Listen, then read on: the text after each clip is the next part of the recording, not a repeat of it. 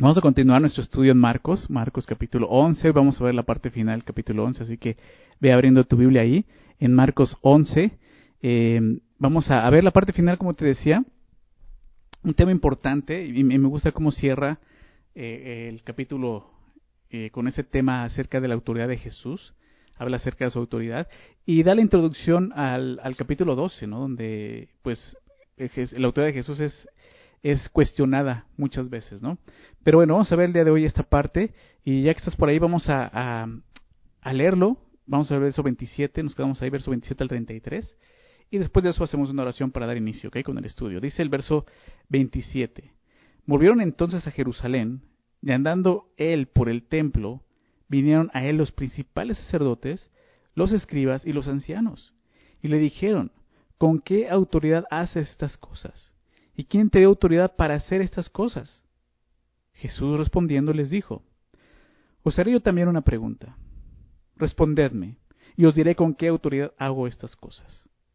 ¿El bautismo de Juan era del cielo o de los hombres? Respondedme. Entonces ellos discutían entre sí diciendo, Si decimos del cielo dirá, ¿por qué pues no le creísteis? Y si decimos de los hombres, pero temían al pueblo, pues todos tenían a Juan como un verdadero profeta. Así que, respondiendo, dijeron a Jesús, no sabemos. Entonces respondiendo Jesús les dijo, tampoco yo os digo con qué autoridad hago estas cosas. Vamos a hacer una oración, Señor. Te agradecemos por esta mañana. Gracias por este día, Señor, que tú nos permites reunirnos. En tu nombre nos reunimos de esta forma, Señor, sabiendo que tú nos has limitado, Señor, a manifestarte en la vida de cada, de nosotros, cada, uno de nosotros, Señor. Ahí en cada casa, Señor, en cada creyente está tu Espíritu Santo enseñándonos, redarguyéndonos, Señor, trayendo convicción de pecado, de justicia, de juicio, Señor, y sobre todo un conocimiento, Señor, pleno de ti. Es lo que te pedimos en esta mañana también, Señor. Que tú seas revelado en nuestras vidas, Señor, por medio de tu palabra. Honra tu palabra, Señor. Bendícenos con ella, Señor, y permítanos entender lo que este pasaje no solo quería enseñar en ese momento, Señor, que fue escrito sino el día de hoy para nosotros, Padre. Sabemos y conocemos, Señor, que toda tu palabra, toda la, escritura es inspirada por ti, Señor, y es útil, Señor, y queremos eso pedirte hoy que sea útil en la vida de cada uno de nosotros, Señor. Te pedimos esto confiando, Señor, que tú nos oyes y que tú eres fiel, Señor, en llevar eh, a cabo tu obra nosotros, Señor. En el nombre de Jesús. Amén. Muy bien. Pues bueno, la parte final comienza con esa historia. Eh, vemos a Jesús regresando a Jerusalén, dice ahí, volvieron entonces a Jerusalén y andando él por el templo, ¿no? Em, vinieron a él los principales sacerdotes, los escribas y los ancianos. Un día antes, recordemos esto, un día antes, eh, Jesús y sus, discípulos habían estado en el templo. ¿sí? ¿Cuándo fue esto? Pues cuando Jesús volcó las mesas y, las sillas de los cambistas y los que compraban y vendían. Palomas, ¿recuerdas esto? Eh, ¿qué hizo? Pues limpiar el templo. Fue lo que vimos hace eh, este, un par de semanas, ¿verdad? Y, este día, ¿no? que es el día siguiente, este día por la mañana que ya estamos estudiando aquí, fue cuando pasaron por la higuera, ¿no? Esa mañana que Jesús había maldecido, ¿recuerdan? Esa higuera que Pedro vio y dijo, se asombrado dijo, Señor, la, higuera que tú este, maldijiste se secó desde la raíz. Eh, aunque eso lo vimos la semana pasada, fue esta misma mañana, eso acaba de suceder en este día. Entonces Jesús regresa al templo. ¿sí? Y, es esto, eh, eh, un día antes Jesús había hecho un alboroto, volcando mesas y sillas en el templo, y ahora regresa como, pues como si nada, ¿no? Es lo que estamos viendo aquí. Ahora, Jesús, pues lo que vemos aquí es que él no, no tenía temor de los hombres, él sabía que, que iba a ser arrestado y que iba a ser crucificado. Pero él sabía también esto, que eso estaba en el plan de Dios en el plan del Padre. Por lo tanto, sería en el tiempo de, Dios que sucedería esto, no en el tiempo de los hombres. Por eso Jesús puede regresar al templo confiado y aún, o sea, él sabe en qué momento lo van a arrestar y él sabe que no va a ser arrestado en el templo, ¿verdad? Pero él regresa al templo porque, porque él no tiene temor a los hombres. ¿sí? Él está haciendo la voluntad del Padre. Ahora, esto, esto nos recuerda algo que, que hemos visto en otro momento y que tenemos que recordar aquí. Eh, Jesús dijo en Juan 10, Juan 10, versos 17 y verso 18, en esos versículos Jesús dice algo importante. ¿Sí? Él dice esto en Juan 10, 17, 18. Dice, por eso me ama el Padre, porque yo pongo mi vida ¿Se dan cuenta? Jesús dice esto, yo pongo mi vida para volverla a tomar. Si Jesús dice, nadie me la quita, nadie me la quita, sino que yo de mí mismo la pongo. Y eso es lo que estamos viendo. Jesús puede regresar al templo porque Él sabe que Él va a dar su vida, ¿no? se la va a quitar. Continúa diciendo esto en Juan 10, tengo poder para ponerla, ¿verdad? Y es ese mismo, poder que, que, que, que va a ser cuestionado el día de hoy que vamos a ver aquí en este pasaje esa autoridad de Jesús. Jesús dice, tengo poder para ponerla y tengo poder para volverla a tomar. Este mandamiento recibí de mi Padre. ¿Se dan cuenta? Aún Jesús lo ve como un mandato. El Padre me mandó a que a poner mi vida, a dar mi vida. Yo tengo la potestad, el poder de poder no solo darla, sino volverla a tomar. Y eso nos da mucha paz y confianza de que así como Jesús dio su vida, Él podrá tomarla nuevamente. Entonces, Jesús no está huyendo de nadie, Él estaba cumpliendo la voluntad del Padre. ¿sí? Qué, qué importante lección para todos nosotros. Recordad que Dios ya tiene una voluntad, un plan para nuestros sus hijos. Nosotros debemos de vivir tranquilos entendiendo eso. ¿Cuál es su voluntad para nosotros? Jesús podía vivir tranquilo, podía regresar al templo porque conocía cuál era la voluntad del Padre. Ahora, Jesús regresa al templo eh, esa mañana cuando encuentra la higuera seca ¿Y qué sucede cuando él está en el templo? Dice que vinieron a él los principales sacerdotes, los escribas y los ancianos. Este eh, eh, era un grupo muy interesante, pero también muy importante de personas. Un grupo muy, muy importante. Estaban, eh, los primeros que menciona son los principales sacerdotes, aquellos que obviamente eran oficiales del templo, oficiaban en el templo, servían en el templo, quizá y muy seguramente entre ellos está el sumo sacerdote Caifás y, Anás, que es su suegro, a quien se le considera prácticamente sumo sacerdote, posiblemente, déjame decirlo así, porque Jesús lo dice así, posiblemente el ladrón mayor, ¿sí? ¿Por qué? Porque Jesús dijo que habían hecho la casa de su padre una cueva de ladrones, una cueva de ladrones. ¿Por qué digo que el ladrón mayor? Porque, em, pues, todo el negocio del templo la venta de animales, cambio de monedas, etcétera, generaba ganancias para el sumo sacerdote, para este hombre, Anás y su yerno Caifás. Entonces estaban estos, probablemente estaban estos dos ahí, ¿verdad? Y no solo ellos, estaban, dice que los escribas también. Estaban los escribas. Em, los escribas era, era eh, em, el grupo de hombres que se dedicaban a interpretar la ley de Moisés eran los que se les llamaba escribas porque lo que hacían era escribir la ley, la copiaban, eran copistas. Ellos obviamente fueron instruidos en la ley, ¿no? conocido como la Torá. Después de, de, pasar varios años haciendo eso y estudiando la ley mosaica, eran ordenados para poder servir como jueces eh, en Israel. ¿sí? Y la mayoría de ellos eran llamados rabí, que significa maestro. Entonces ellos también estaban ahí, los escribas. Y no solo ellos, bueno, algo más cerca de, los escribas. Se podría decir que ellos tomaron eh, un lugar muy importante en la sociedad en ese momento, en la sociedad judía, porque era como si ellos hubieran tomado el lugar de los profetas del Antiguo Testamento, ¿sí? en cuanto a autoridad y honor. O sea, eran personas con cierta autoridad y con cierto honor que estaban presentando delante de Jesús. ¿sí? Y también estaban, por último, menciona los ancianos. ¿Quiénes eran ellos?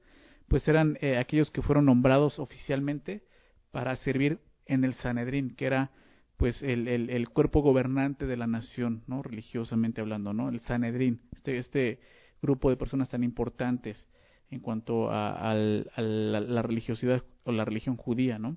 Entonces, eran esos tres grupos de personas que estaban acercando con Jesús y vinieron a Jesús eh, en esa mañana en el templo. Y le dijeron esto, verso 28. Una pregunta le hacen, ¿con qué autoridad haces estas cosas? Esa es la pregunta. ¿Con qué autoridad haces estas cosas?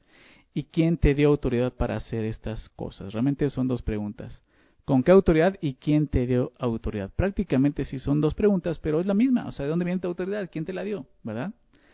Ahora, dice, las dos veces dice, ¿quién, con qué autoridad haces estas cosas y quién te dio autoridad para hacer estas cosas? Lo primero que quiero que veamos es a qué se refiere con estas cosas, a qué cosas se refieren ellos. Em, hay algo que, que Marcos omite, no viene aquí en el texto, pero que Mateo y Lucas sí menciona. Jesús estaba en ese momento enseñando en el templo. Si no solamente estaba paseando, él estaba enseñando en el templo. Déjame leer el pasaje paralelo. esta historia aparece tanto en Mateo como en Lucas. Y en Mateo 21, verso 23, te lo voy a leer, fíjate lo que dice Mateo 21, 23. Dice, cuando vino al templo, los principales sacerdotes y los ancianos del pueblo se acercaron a él mientras enseñaba, dice el texto, mientras enseñaba. Y le dijeron, ¿con qué autoridad es estas cosas? ¿Y quién te dio esta autoridad? Lucas dice, dice algo muy similar, Lucas 20, verso 1.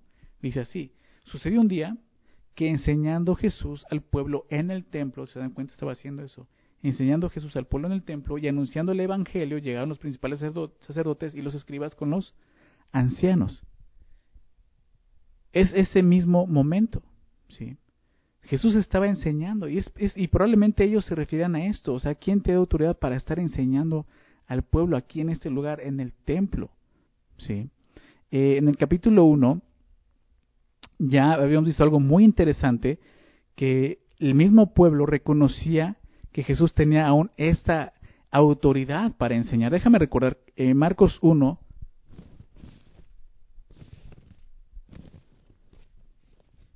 Eso, eso está en el verso 21, fíjate lo que dice, Marcos 1, 21. Y entraron en Capernaum y los días de reposo, entrando en la sinagoga, enseñaba. Aquí entra, entraron a una sinagoga en Capernaum y, enseñaba. Y dice el verso 22, y se admiraban de su doctrina. ¿Por qué? Porque les enseñaba como quien tiene autoridad y no como los escribas. Entonces Jesús ya había dado testimonio, eh, un testimonio muy claro de esto, de su autoridad. ¿sí? Una autoridad mayor que aunque las, los escribas. Y hace rato te mencionaba quién eran los escribas, personas que, que se les tenían en un grado eh, alto, en un honor alto, ¿no? Como personas que conocían la Torah, conocían la ley, eran los que la escribían, las que la enseñaban, eran, eran los rabíes, eran los maestros. Sin embargo, el pueblo decía, Jesús tiene autoridad, enseña con autoridad. Una diferencia, ¿verdad? Entonces, quizás es estas cosas a las que ellos se refieren, ¿sí? Su enseñanza. Pero también es muy probable que la pregunta que le hacen los sacerdotes y los ancianos y los escribas tiene que ver con la purificación del templo un día antes. Obviamente, pues les molestó lo que Jesús hizo, ¿verdad? Definitivamente les molestó lo que Jesús hizo. Jesús eh, tenía toda la autoridad para haberlo hecho. ¿sí? Jesús tiene la autoridad para enseñar y tiene la autoridad para limpiar el templo. ¿Por qué? Porque Él es el Hijo de Dios. ¿sí? Jesús está manifestando prácticamente como el Hijo de Dios, el Mesías. Así fue como él dijo, la casa de mi padre, refiriéndose al templo. ¿no? Esto es en Juan 2, la primera vez que, limpia el templo. Recordemos que lo hace eh, en dos ocasiones. Y la primera vez en Juan 2, él dice, la casa de mi padre, o sea, diciendo, yo soy el Hijo de Dios. Entonces Jesús es el Hijo de Dios y por lo tanto es Dios mismo. Y él tiene la autoridad ¿sí? para hacer esas cosas. Ahora, con su pregunta, esos hombres están intentando atrapar a Jesús. Eso es lo que están buscando. Ellos realmente eh, em, no cuestionan su autoridad eh, como para ver si venía de Dios o no, simplemente la están cuestionando porque quieren atraparlo, quieren, quieren realmente que haya, que haya un error en Jesús para poder condenarlo, para poder acusarlo. Si Jesús decía, es muy interesante, si Jesús decía que su, autoridad la recibía de Dios, en ese momento lo acusarían de blasfemia. En ese momento lo hubieran acusado de blasfemia, es lo que estaban buscando ellos. Ahora, si decía que lo, que lo hacía con su propia autoridad, pues lo iban a desacreditar y quedarían mal con la multitud. Era como si le estuvieran diciendo, muéstranos tus credenciales, ¿no? Si reconocía que no tenía credenciales, podría ocurrir que la gente, pues realmente perdiera el respeto de Jesús. ¿sí? Parecía que estaban arrinconando a Jesús, parece que están haciendo eso, lo están arrinconando eh, poniéndolo en jaque, ¿no? Como si fuera un juego de ajedrez, lo están poniendo en jaque, Jesús está arrinconado, pero vamos a ver qué es lo que sucede. Ahora, ¿cuál era en verdad la intención de esos hombres? Quiero que recordemos esto. ¿Cuál era su intención? El versículo 18 de este capítulo nos dice cuál es su intención. Fíjate lo que dice. Verso 18 dice así. Y lo oyeron los escribas y los principales sacerdotes, los mismos. Y buscaban cómo matarle. ¿Te das cuenta de lo que dice tu Biblia ahí? y buscaban cómo matarle. Esa es, esa es su intención, matarle. Más que avergonzar, desacreditar o ridiculizar a Jesús, ellos buscaban cómo matarle. En este momento ya querían asesinar a Jesús. Esa es la realidad. Ellos habían estado planeando esta pregunta, seguramente durante tiempo están diciendo ¿qué, cómo podemos hacerle, qué hacemos, ya sé, vamos a preguntar acerca de su autoridad. Ahí lo vamos a, agarrar, ahí lo tenemos agarrado, sí. Claro, eh, no sería la, la, única pregunta que iban a hacer. Esto, como te decía, nos da entrada al capítulo 12 porque ahí van a haber varias preguntas, no examinando a Jesús. Porque es lo que empiezan a hacer aquí. Ellos estaban examinando a Jesús, buscando un defecto para poder desecharlo. ¿Por qué, ¿Por qué digo esto? ¿Por qué un defecto para poder desecharlo? Ustedes recuerdan, y lo mencioné hace unas semanas, el Cordero de la Pascua, y, quiero ir allá hasta la Pascua y recordar esto en Éxodo 12. Eh, solo la cita, no lo vamos a leer, pero Éxodo 12, 3 y 6. El Cordero de la Pascua era examinado cuatro días antes de ser inmolado. Ustedes recuerdan, tenía que ser elegido, escogido el día 10 y ser inmolado en el día 14. Cuatro días. Tenían que eh, tenerlo ahí guardado para examinarlo y, ver que no hubiera defecto en él, que era, era un, un, cordero sin mancha. Tenía que ser así. ¿ok? El cordero de la Pascua era examinado durante cuatro días antes de ser inmolado. Y aquí vemos a Jesús como el verdadero cordero. ¿sí? Fue examinado cuatro días antes de ser inmolado. Porque ya están en esos días. ¿sí? E, e, esta es, es, la mañana del martes. ¿sí? Y el jueves Jesús será arrestado. ¿sí? Sería crucificado al día siguiente viernes. Durante esos cuatro días, desde el lunes, ¿sí? Jesús estuvo siendo examinado, ¿sí? mostrando esto. Jesús comenzó a ser examinado por líderes judíos según la ley judía, y será examinado no solo por ellos, por Poncio Pilato, ¿recuerdas? El gobernador romano según la ley romana. ¿Hasta cuándo? Hasta el día de la Pascua, cuando fue crucificado. Este examen duró el tiempo justo que dictaba la ley en Éxodo 12, cuatro días. Y Jesucristo, lo vamos a ver más adelante, pasa ese examen, lo cual comprueba que Él satisfacía todos los requisitos para ser el Cordero de Dios, el Cordero de Dios que quita el pecado del mundo, el Cordero de Dios eh, que, Dios requería para efectuar la redención del hombre. Es así como el Nuevo Testamento nos presenta a Jesucristo. ¿verdad? Es así como nosotros los creyentes vemos a Jesús. El apóstol Pablo en 1 Corintios 5, 7, ¿sí? cuando le pide a esa iglesia que se laven, que se limpien, que se purifiquen, les dice esto, 1 Corintios 5, 7, limpiaos pues de la vieja levadura para que seáis nueva masa, sin levadura como sois. ¿Por qué dice? Porque nuestra Pascua, ¿se dan cuenta? Ahí lo enfoca, nuestra Pascua, que es Cristo, ya fue sacrificada por nosotros. Jesús está mostrando eso. Juan Juan el Bautista, que vamos a ver más adelante en el texto aquí que estamos estudiando, se menciona, él mismo dio testimonio de esto. Juan, el, evangelista Juan, el apóstol Juan escribe su, su evangelio, capítulo 1, verso 29, ¿no? ese testimonio de Juan el Bautista dice, el siguiente día vio Juan, hablando de Juan el Bautista, Jesús que venía a él y dijo, he aquí el Cordero de Dios que quita el pecado del mundo. ¿Se dan cuenta? Jesús es el Cordero de Dios, que vino a esta tierra para morir por nuestros pecados. ¿Para qué? Para pagar por ellos y quitar esa carga, ese juicio que tú y yo merecíamos. ¿Sí? Y aquí lo estamos viendo, Jesús está siendo examinado, de acuerdo aún a la propia ley, ¿verdad? Que tenían los judíos, pero ellos ni siquiera se están dando cuenta de lo que están haciendo. ¿Sí? Regresando al texto, la pregunta que, que le hacen tiene que ver con, con la naturaleza de su autoridad, ¿no? Y no solo eso, sino quién es el autor de ella, quién le dio esa autoridad. En el tiempo de Jesús, así como aún en el nuestro, la gente busca una señal de autoridad, ¿no? Eh, una, una, obviamente una eh, señal exterior de autoridad, ¿no? ya sea educación, ya sea eh, título, posición, relación, ¿no? una conexión con alguien, ¿no? se busca eso. Y esos hombres, pues eran, eran doctos, eran versados de la ley, de Moisés, ellos sentían que eran los únicos con ese tipo de autoridad, entonces por eso llegan así a ver, ¿de qué escuela vienes tú? ¿No? Prácticamente, ¿no? ¿Con quién estudiaste tú? No, enséñanos eso. Estaban olvidando que el Mesías no iba a traer ese tipo de credenciales, ¿verdad? Jesús es el Mesías. ¿Hasta dónde llega eh, nuestra humanidad y nuestra carnalidad, ¿no? De, de, llegar a ser lo mismo, de juzgar a la, a la gente por sus credenciales, ¿sí? Y no precisamente por lo que Dios ha hecho y el llamado que Dios les ha dado.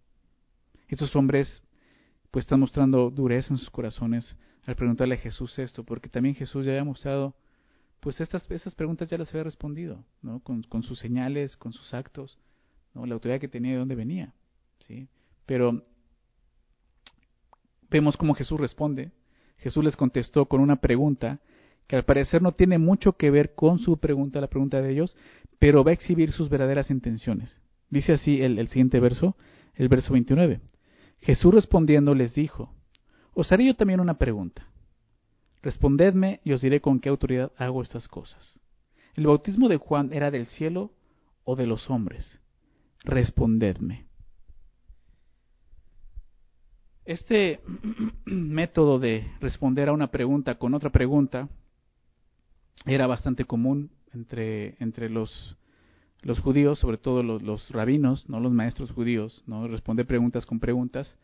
Y la respuesta de ellos será importante, cuando Jesús le esta pregunta será importante porque eh, conocer la respuesta de ellos, eh, si fuera sincera, ellos podrían estar respondiendo la, la pregunta que le estaban haciendo a Jesús realmente. La pregunta que hace Jesús es esta, verso 30. ¿El bautismo de Juan era del cielo o de los hombres? Respondedme.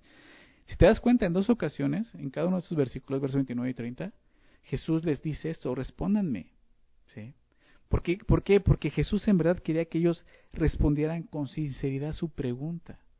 Si ellos eran sinceros, estarían respondiendo la pregunta que le estaban haciendo a Jesús. Si los líderes religiosos respondían a la pregunta de Jesús, estarían contestando la pregunta que ellos le habían hecho a Jesús primero. Al responder la pregunta de Jesús, ellos estarían respondiendo su propia pregunta. Por eso Jesús les dice esto, ustedes respóndanme, ustedes, o sea, saquen sus conclusiones. Prácticamente es lo que les está diciendo. Ustedes digan. Jesús, eh, al, al hacer esto, entonces no estaba evadiendo la pregunta que le habían hecho. Porque podemos pensar en eso. No, no, él no está evadiendo la pregunta. Jesús seguía buscando que ellos reconocieran quién era Jesús en verdad. Jesús quería que, pues quería eso, la salvación aún de estos hombres. Venimos hablando de eso, ¿no? La semana pasada hablamos de salvación. Jesús dijo, tened fe, tengan fe. Y llega y se encuentra con esos hombres en los cuales no hay fe. Pero Jesús quiere llevarlos a creer y por eso hace esta pregunta para que ellos puedan confesar y decir la verdad, pero Vamos a ver su respuesta, pero era lo que Jesús estaba haciendo. Sí, Jesús quería la salvación aún de estos hombres, de estos sacerdotes, de estos ancianos, de estos escribas. ¿Por qué? Porque Jesús sabe que en un par de días más adelante Él daría su vida también por esos hombres. Entonces con su pregunta, Jesús les hace retroceder tres años cuando, la, cuando Juan, perdón, Juan el Bautista aún vivía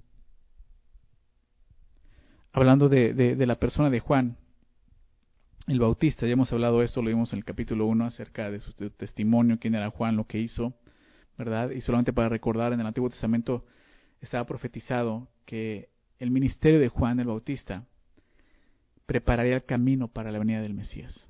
¿Sí? Esto estaba en Isaías 40, Malaquías 3, no hablaba de esto. Y el tema principal de la predicación de Juan, de Juan el Bautista, fue que Jesús era el Mesías el Mesías, perdón, el Mesías anunciado de las Escrituras. Eso es lo que, es lo que Juan el Bautista comenzó haciendo. Entonces es importante que ellos respondan esto. ¿sí?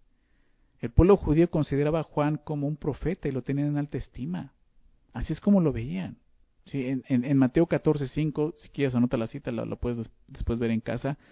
Eh, el mismo Herodes lo reconoce, el, pueblo lo tiene una, una, una estima alta, lo han reconocido como un profeta. Entonces, la pregunta que hace Jesús es muy interesante. ¿sí? Ahora, Jesús pregunta, eh, más que sobre el ministerio de Juan, pregunta sobre el bautismo de Juan. ¿Por qué? En aquella época, el bautismo era una práctica pues eh, común en, en, el pueblo judío. El bautismo por inmersión eh, se trataba de una ceremonia, un ritual que representaba una purificación entre los judíos. Eso es lo que representaba el bautismo entre ellos. Y el bautismo de Juan fue algo totalmente diferente, ¿sí? fuera de lo común, algo nuevo, algo que nunca había ocurrido antes. ¿Por qué?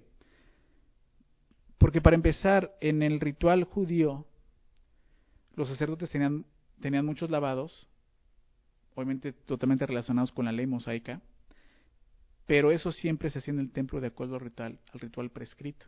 ¿sí? Sin embargo, Juan era diferente. Para empezar, él no era sacerdote, ¿sí? pero bautizó. Y lo hizo no en el templo, sino en el río. ¿sí? En el río Jordán él bautizaba.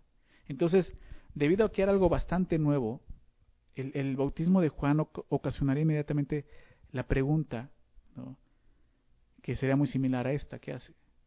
¿Con qué autoridad hace este hombre, Juan, un nuevo ritual en Israel? ¿Sí? ¿Con qué autoridad? Por eso Jesús dice, a ver, ustedes díganme con qué autoridad hacía esto Juan el Bautista. Entonces Jesús, con mucha astucia y sabiduría, toma el bautismo de Juan y les regresa la pregunta. ¿sí?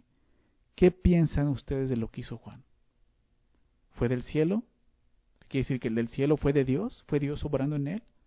¿O fue algo humano? ¿Fue de los hombres? Fue un engaño, fue una farsa, fue de los hombres. Sin darse cuenta, los líderes judíos hacen una pregunta muy interesante a Jesús. Una pregunta que, en lugar de cuestionar la persona y el ministerio de Jesús, lo confirmarían, realmente. Lo iban a confirmar. Ahora, toda autoridad, llegamos a un punto importante, toda autoridad es de Dios o de los hombres. No hay otras autoridades. Por eso esta pregunta a los dos, ¿de, de, dónde viene esa autoridad? ¿Del cielo o de los hombres? ¿O estamos tratando de agradar a Dios? Humillados bajo su poderosa mano, humillados bajo su autoridad. ¿Estamos tratando de agradar a Dios y obedecerle? ¿Respondiendo a la verdad que Él nos revela? ¿O estamos tratando de agradar a los hombres? Quedar bien con los hombres. Hacia un lado a Dios. Solamente están esas dos autoridades. Entonces lo que Jesús le está diciendo es que él tenía el mismo derecho que Juan tenía para bautizar. Por eso le preguntó, les preguntó de dónde provenía la autoridad de Juan. Es por eso lo que le está preguntando esto. ¿sí? Entonces, como te decía, Jesús no está evadiendo su pregunta, porque si Juan, si lo que el bautizo de Juan era de Dios, entonces, eso quiere decir que Jesús era el Mesías. ¿Se dan cuenta? Si lo que Juan decía era verdad, entonces Jesús tenía toda la autoridad para hacer lo que hacía porque él era el Mesías, el Hijo de Dios, como lo había mostrado y revelado tantas veces, ¿sí? En su ministerio. Entonces la pregunta de Jesús no era una trampa, realmente esta pregunta era una oportunidad más. ¿Para qué? Para que esos hombres confesaran su ceguera ¿sí? confesaran su horror, se arrepintieran y recibieran a Jesús como el Mesías. Era una oportunidad más para ellos. Si estos hombres obviamente decían que la obra, la obra de Juan era del cielo, pues se verían obligados a aceptar a Jesús como el Mesías. Si el bautismo de Juan era del cielo, Jesús era entonces el verdadero Cristo. ¿Sí? Jesús pudo decir que él tenía la autoridad como el Mesías. Él podía haber dicho, ¿De dónde esa autoridad? Pues del cielo. El Padre me la dio. Yo tengo esa autoridad, soy el Mesías. Pero no lo hace. ¿Por qué? Porque Él quiere que ellos lo reconozcan. ¿Sí? ¿Por qué es esto? La semana pasada hablamos acerca de esto. La salvación. Decía, lo más importante de la salvación es que tengas fe. Jesús dijo, ten fe. Si la higuera ya se secó, pero aún hay esperanza, aún hay forma de poder ser salvo. Ten fe, pero tienes que creer creer en quién soy yo, soy el Mesías. Entonces Jesús está, está llevando a sus hombres a, confesar y a tener fe en Jesús. ¿Sí? Él quiere que ellos lo reconozcan. Después de, de, todas las señales que había hecho Jesús hasta este momento, cualquier persona que conociera las escrituras y fuera sincera, confesaría que Jesús es el Mesías, que Jesús es el Cristo. Pero esos hombres religiosos no estaban dispuestos, dispuestos a hacerlo, porque no servían a Dios sino ellos mismos, ¿recuerdas? Esos hombres sabían que Juan dijo que Jesús era el Mesías y no estaban dispuestos a negociar ni siquiera eso. Vamos a ver la respuesta de ellos. Verso 31 dice, entonces ellos discutían entre sí diciendo, si decimos del cielo dirá, ¿por qué pues no les creísteis? Y si decimos de los hombres, pero también al pueblo, pero, pero tenían al pueblo, perdón, pues todos tenían a Juan como un verdadero profeta. Entonces ellos discutían entre sí diciendo, si decimos de cielo dirán, ¿por qué pues no le creíste? Lo vemos aquí. Entonces la pregunta de Jesús, pues no era difícil de, de contestar. ¿Por qué? Porque solo tenían dos opciones, del cielo o de los hombres, es lo que podían decir. Pero la conciencia de ellos ya estaba muy cauterizada. Su conciencia ya estaba muy cauterizada porque ya ni siquiera esa conciencia les redarguía, ¿se dan cuenta? O sea, Jesús los llevó a, una posición donde solo les quedaba confesar la verdad, para ser salvos. Pero su conciencia ya estaba cauterizada. Oí, una frase de un comentarista, Morgan, acerca de esto y me gustó, quiero compartir lo que él dice. Morgan dice así, no podían decir del hombre porque eran cobardes. Y no dirían del cielo porque eran hipócritas. Porque eran, si decían del hombre eran cobardes, por lo que dice el verso 32, temían al pueblo. ¿verdad? Decir del cielo, pues eran hipócritas. Si ellos confesaban que el bautismo de Juan era del cielo, estarían confesando que el testimonio de Juan sobre Jesús era verdadero. Vuelvo lo mismo, confesando que Jesús es el Mesías. Pero no lo hacen. Ellos están discutiendo entre sí. Y si decimos de los hombres, ¿por qué sucede? Temían al pueblo. Pues todos tenían a Juan como un verdadero profeta. El pueblo tenía como un verdadero profeta. Entonces, si contestaban de los hombres, temían que el pueblo se volviera contra ellos. Incluso les podrían apedrear, porque la multitud consideraba a Juan como un auténtico profeta. Fíjate lo que escribe Lucas, en ese pasaje, pero en el Evangelio de Lucas, Lucas 26, él, él lo dice de esta forma.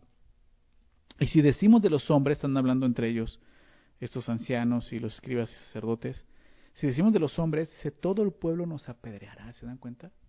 porque están persuadidos de que Juan era profeta. Entonces realmente era por temor. Ellos decían, no, si decimos, nos va a ir mal. ¿no? Entonces tiene razón Morgan. No dicen de los hombres por qué, porque son cobardes. Pero tampoco pueden decir la verdad del cielo porque son unos hipócritas. ¿Se dan cuenta cuánta, cuánta hipocresía, cuánta perversidad de parte de estos líderes judíos? Porque ellos no contendían por la verdad, sino contra la verdad la verdad está siendo manifestada delante de ellos. Y no pueden confesarlo. Entonces, ¿cuál fue la respuesta de ellos? Verso 33. Así que, respondiendo, dijeron a Jesús, no sabemos. Qué interesante. Te dije hace rato, solamente hay dos opciones, ¿verdad? De Dios o de los hombres. ¿Y qué dicen? No sabemos. No, no, pues, pues nos quedamos callados mejor, no sabemos, ni decimos nada, ¿verdad? No sabemos. Ellos intentaron poner a Jesús en jaque, ¿recuerdas? Pero Jesús les hizo el mate, sin darse cuenta. Es lo que pasó. De cualquier manera, de cualquier forma que ellos contestaran, iban a quedar atrapados en su propia trampa. Y es triste porque, aunque temían ser apedreados por el pueblo, temían más aún confesar la verdad. Y de esa forma respondieron a Jesús diciendo, no sabemos. No dicen, no, no queremos responder esa pregunta. Ellos, digo, eso hubiera sido más sincero, ¿verdad? Ellos dicen, no sabemos. Lo cual era la manera más vergonzosa de confesar su, no, no solo su falta de fe, sino su falta de autoridad, la falta de autoridad de ellos mismos, que supone que eran autoridad. ¿Por qué digo esto? Porque ellos tenían la obligación de saber con qué autoridad Juan bautizaba, definitivamente. Ellos eran parte de, del, del, del Sanedrín, como te decía, sacerdotes, escribas, ancianos. Parte de, su deber era, era distinguir entre los falsos profetas y los verdaderos profetas. Con su respuesta ellos estaban confesando que eran incapaces de distinguir la autoridad de Juan y de Jesús. No podían darse cuenta de realmente de dónde venía su autoridad. Su respuesta los llevó a una vergonzosa humillación delante de toda la gente que estaba ahí en el templo. ¿Se dan cuenta? Sí. Con su pregunta Jesús les recordó cómo ellos pues también habían desechado a Juan el Bautista. ¿Por qué lo habían hecho? ¿Sí? Esto, esto está en Lucas 7, verso 29 y 30. Voy a leerlo. Lucas 7, 29 y 30. Dice así, y todo el pueblo y los publicanos, cuando lo oyeron, justificaron a Dios como bautizándose con el bautismo de Juan. Fueron obedientes. Más los fariseos y los intérpretes de la ley, o sea, los escribas, desecharon los designios de Dios. Fíjate, desecharon a Dios. respecto de sí mismos, no siendo bautizados por Juan. ¿Cómo rechazaron a Dios? Al rechazar el bautismo de Juan. ¿Sí? Y ahora rechazan a Dios rechazando a Jesús como el Mesías. El rechazo más claro fue este, cuando ellos dijeron, no sabemos. Ellos no se habían sometido al ministerio de Juan el Bautista, no se sometieron a su bautizo, por lo tanto no estaban listos para recibir a Jesús y confiar en él. Estos líderes tal vez habían olvidado su decisión respecto a Juan el Bautista, sí, lo que habían hecho, pero su decisión no los, no los había olvidado a ellos. Finalmente los alcanzó y los condenó. Ustedes ya habían rechazado una vez el testimonio de Dios a través de Juan el Bautista. ¿Qué van a hacer ahora? ¿Sí? ¿Cuántas veces has escuchado el testimonio de Dios? ¿Cuántas veces has escuchado que Jesús es Dios, que Jesús vino a morir por tus pecados en la cruz? Que necesitas arrepentirte, que eres un pecador. ¿Cuántas veces lo has hecho? Y una vez más, el día de hoy es una oportunidad más para que tú puedas doblar tus rodillas y confesar a Jesús como el Señor. No seas duro como esos hombres. La respuesta de estos hombres mostraba una cosa importante, que no eran sinceros, pero sobre todo que no eran sinceros buscadores de la verdad. Ellos no estaban buscando la verdad. Ellos estaban más interesados en ganar esa discusión, en atrapar a Jesús, pero no en, buscar la verdad. Y, aquí hay una lección importante. ¿Sí? Los enemigos de, de Jesús no podían ver la verdad porque endurecían su corazón contra ella. Ellos estaban luchando contra la verdad. No luches contra la verdad. La verdad ya ha sido revelada. Jesucristo es la verdad. Él lo dijo en Juan 14, 6, yo soy el camino, la verdad y la vida. Él es la verdad. Nadie viene al Padre si no es por Él. Jesús es la verdad. No sigas contendiendo, luchando contra la verdad. Acepta la verdad. Vamos a ver la parte final. ¿Qué hace Jesús? Cuando ellos responden esto, no lo sabemos. Entonces respondiendo Jesús les dijo, tampoco yo os digo con qué autoridad hago estas cosas. Y Jesús es muy claro, Jesús dice, tampoco lo sé. No. Jesús le está demostrando, no, no, tampoco, tampoco está diciendo lo mismo que ustedes dijeron. Claro, Jesús no dice, ustedes dijeron no sabemos, ustedes saben. Lo que están haciendo es que no quieren decir. Por eso dice, tampoco yo os digo con qué autoridad hago estas cosas. Es como si Jesús les dijera, no les digo lo que sé, porque no quieren confesar lo que saben ya ustedes. Eso es lo que Jesús está haciendo aquí. Él demostró que esos hombres religiosos usaban la verdad solo si ésta apoyaba sus puntos de vista, sus causas. La respuesta de, los líderes religiosos probó que no les interesaba en lo más mínimo la verdad, en lo más mínimo. Y, y creo que la razón por la que muchos, mucha gente conoce tan poco de Jesús es porque rehusan someterse a su verdad. Porque cuando Jesús muestra quién es y muestra su verdad, muchos dicen, no, ya me quedo con el otro Jesús. ¿no? ¿Quién es Jesús? ¿Cuál es la verdad? ¿Sí? Otro comentarista le describe esto. Él dice, y estoy muy de acuerdo con esto, él dice, un creciente conocimiento de la verdad divina depende de la sumisión humilde del corazón y de la voluntad a lo que ya ha sido revelado. Estoy de acuerdo con esto. ¿sí? ¿Qué es lo que está diciendo? Que nosotros vamos a, crecer en conocimiento de Dios, en su verdad, cuando, cuando tengamos un corazón humilde, sumiso a su palabra, a su voluntad, a su verdad, que realmente aceptemos su palabra como la verdad. Ahí vamos a tener crecimiento. Si le pedimos a Jesús que nos dé respuestas, debemos aceptar la verdad que Él va a revelarnos. Esto es bien importante. Muchas veces la verdad no nos va a gustar, pero eso no quiere decir que no sea la verdad. Esa es la verdad. Solo podrán recibir eh, la verdad aquellos que la buscan con humildad aquellos que están dispuestos a aceptarla y a someterse a ella. Estos hombres no están dispuestos a hacer esto. La autoridad de Jesús, como vemos, no se deriva de ninguna fuente. ¿Por qué? Porque Él es la fuente de esa autoridad. Es más, Él es la fuente de toda autoridad. ¿Sí? Y creo que eso es lo que necesitamos recordar el día de hoy. ¿Qué es lo que Dios quiere enseñarnos en este pasaje? Esto, la autoridad de Jesús. ¿Quién es Jesús realmente para nosotros? Jesús es la máxima autoridad para un cristiano. Lo sabemos, lo hemos confesado, lo decimos. Él es nuestro Señor, ¿verdad? Y qué importante y qué interesante. La semana pasada hablamos de Jesús como el Salvador. Vimos la salvación que es por medio de Jesús. Él es el Salvador, pero también es, Él es el Señor. Esas dos cosas van juntas. Si tú has aceptado a Jesús como tu Salvador, lo has aceptado como tu Señor. Él es tu autoridad, Él es la máxima autoridad. Lo que Él dice es verdad. Todo lo que está en su contra es mentira, es un engaño. Eso es lo que nosotros confesamos, lo que predicamos. Si Jesús dice algo, lo creemos. Si Jesús ordena algo, buscamos obedecerle. Si alguien o algo no está de acuerdo con Jesús, esa persona está equivocada, necesita arrepentirse, ¿verdad? Necesita ponerse a cuentas con Jesús. No se trata de querer imponer algo, no estoy hablando de eso. No se trata de decir que solo nosotros los cristianos tenemos la razón, se trata de que de que Él tiene la razón porque Él es el único Dios vivo y verdadero. Él es el Señor de señores, el Rey de reyes, ¿verdad? Él es la máxima autoridad, como te decía.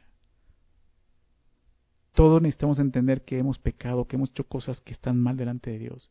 Y lo que necesitamos hacer es arrepentirnos, reconocer que estamos mal y que solo Él tiene la razón, solo Dios tiene la razón. La palabra confesar habla de eso. Hablar lo mismo, estar de acuerdo. Sí. Si venimos delante de Jesús, confesándolo como el Salvador, tenemos que reconocer que Él es el Señor y Él es la autoridad de nuestras vidas. Y no hay mayor autoridad en el universo que la de Jesús.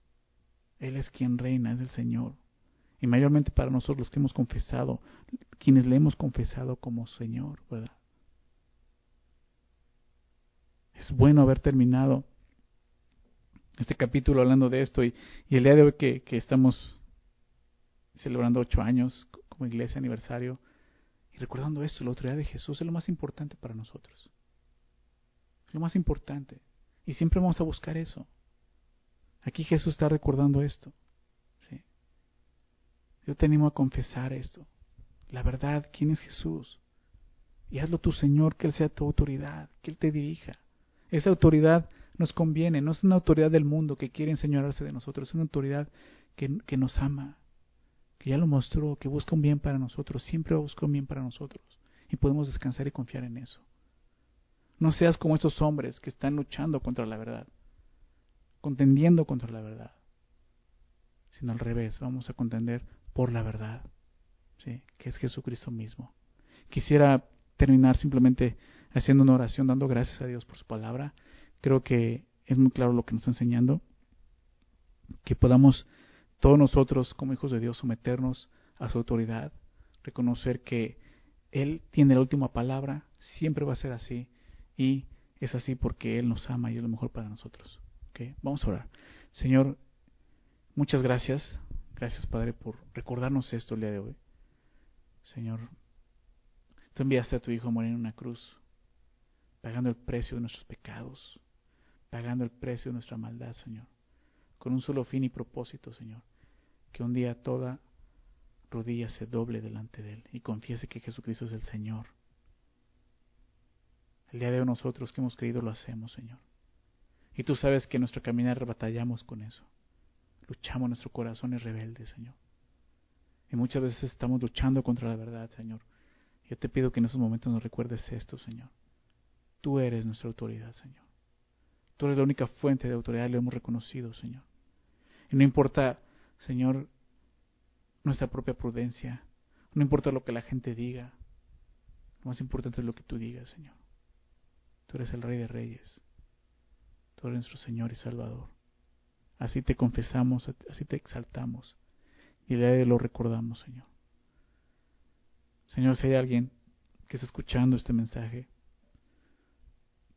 que ha estado durante años luchando contra la verdad, como estos hombres religiosos.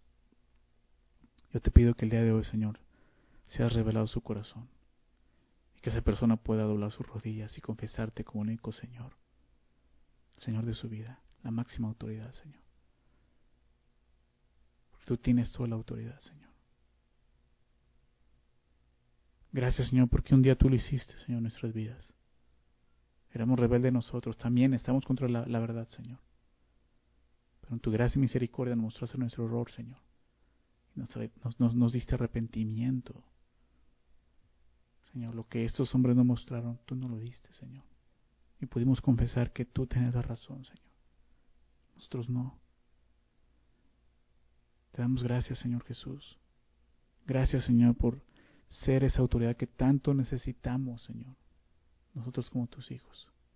Gracias, Padre, por haber enviado a Jesús. Gracias por este día. Gracias por tu palabra, Señor. En el nombre de Jesús oramos. Amén.